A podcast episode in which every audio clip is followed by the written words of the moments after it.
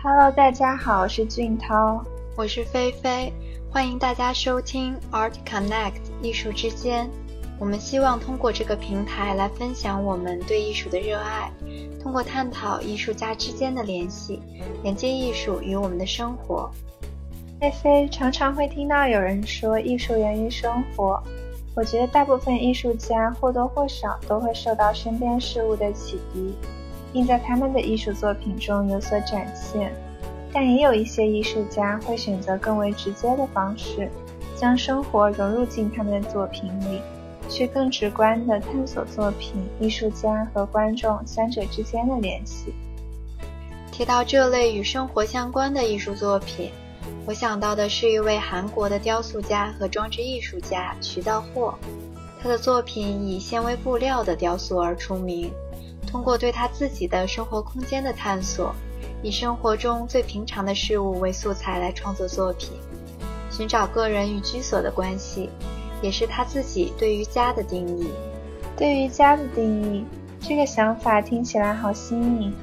我觉得我们常常会对身边的事物习以为常，就往往会忽略了，其实自己的家中也有许多有趣的细节和回忆。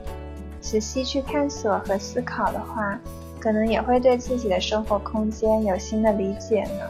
是的，我觉得生活无处不在，生活的标记就存在在我们曾经生活过的每一个空间里。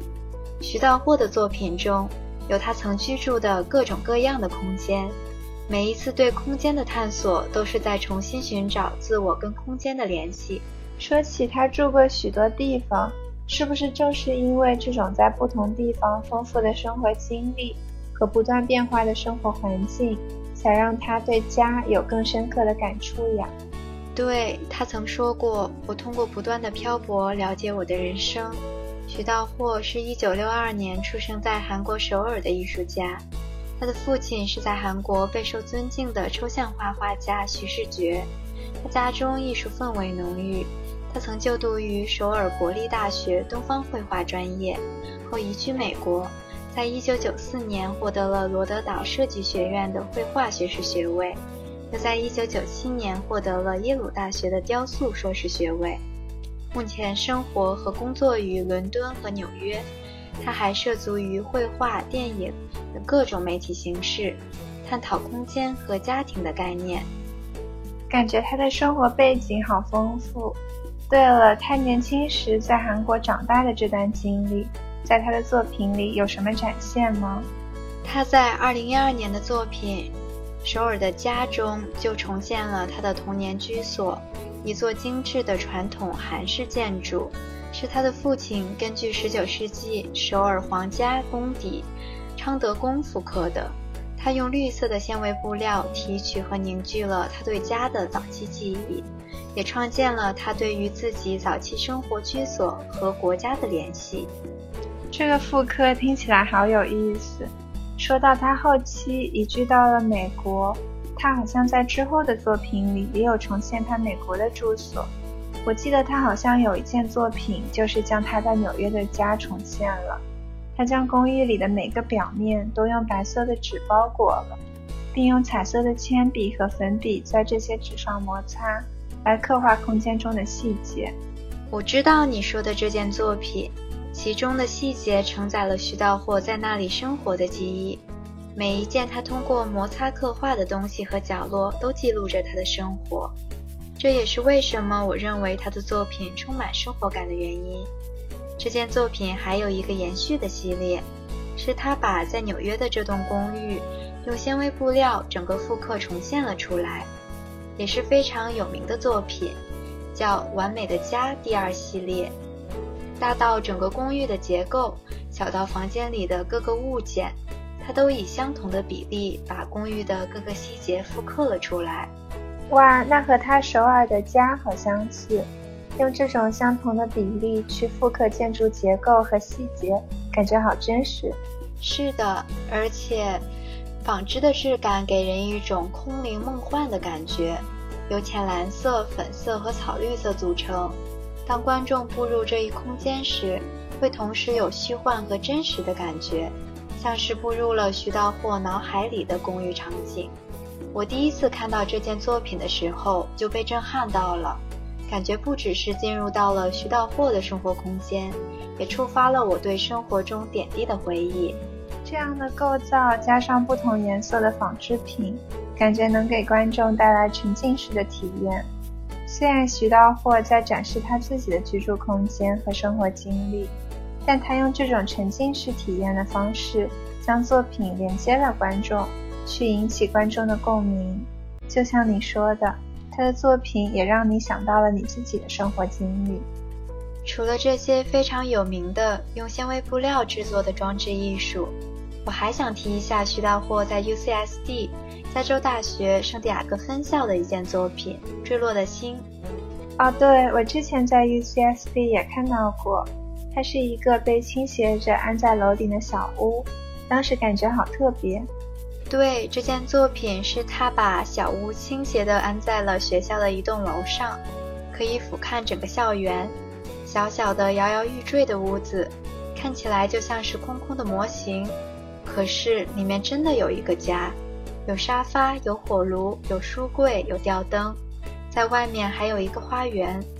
第一次看到这栋小屋的时候，我就联想到了曾经看过的《飞屋环游记》这部电影，感觉你对《飞屋环游记》的联想给这个小屋增添了更多奇妙的色彩。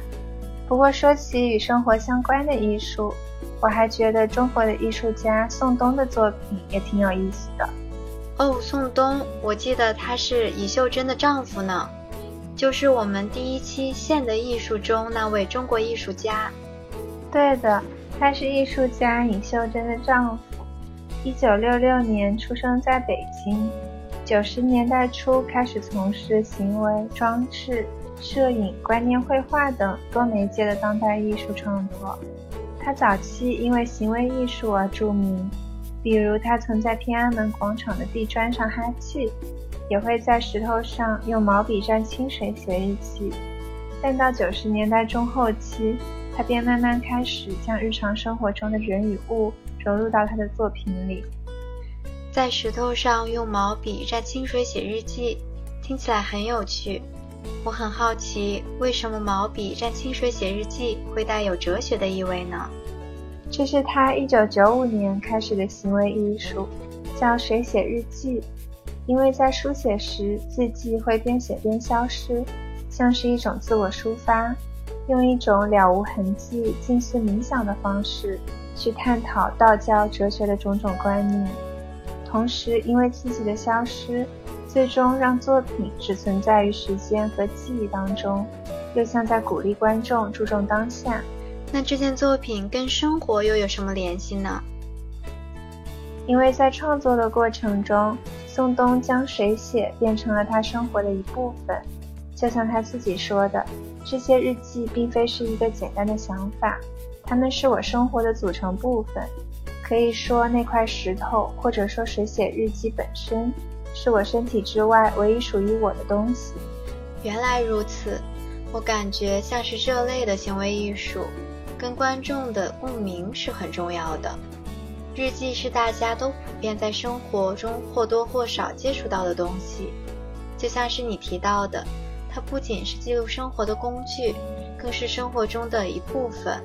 而水也是日常生活中常见的，通过在石头这个载体上反复书写再消失，我感觉这个行为就像是刻画出了我们抓不住的时间与生活。每一天都是崭新的一天。你提到的珍惜当下的共鸣，我能感受得到。对了，除了行为艺术之外，宋冬有没有像徐道户一样用生活中的物件来创作的艺术作品呀？有的，宋冬在九十年代中后期的《物尽其用》就是一件将日常生活引入当代艺术的作品。这件作品二零零五年在东京画廊首次展出。之后，在全球巡回展览，他汇集了宋冬母亲毕其一生收集的一万多件日用品。不过，说是日用品，实际上是几十年下来舍不得丢弃的东西。有拆迁老屋剩下的建筑材料，有残缺但尚可使用的桌椅板凳，有各种布料旧衣，还有不成套的厨房用具等。提到这些日用品，我深有感触。只要我们在一个地方开始生活，就会开始慢慢积攒这些日用品呢。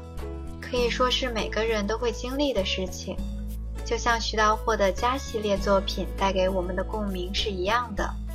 对的，虽然在当今社会，这些不用了的物件常常会被当作垃圾处理，但对于宋冬母亲那一辈，这些却是他们竭力保存的东西。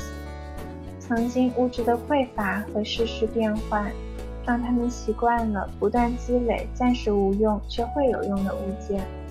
这些零碎杂物也逐渐充满了有限的空间，成为人们日常生活的环境。不过，当物质条件提升，这些东西越积越多，却从未派上任何用场时，他们的行动也就越来越丧失了实用的理由，而是开始具有了为收藏而收藏的艺术逻辑。与其是考虑将来生活的需要，他们所保护的。更像是一种对过去经验的珍惜。嗯嗯，不得不说，他很好的利用了我们生活中的事物和习惯，把它们细心的摘出来，用艺术创作的方式剖析给我们看。在我们欣赏参与的同时，也反思一下我们自己的生活。我在了解宋冬的时候，发现他说过一句话，很契合我们这期的主题：生活就是艺术，艺术就是生活。是的，艺术和生活也是相互塑造的。这期介绍的徐道霍和宋冬两位艺术家，就用他们的生活碎片塑造了艺术作品，也同样用他们的艺术理念引起了观众对自己生活的共鸣。好了，我们的这期节目到这里就结束了。希望大家可以通过这期节目，对这两位艺术家有不一样的了解和看法。希望大家能在评论区分享对他们的感受，和我们一起讨论。谢谢大家的收听，期待下次再见。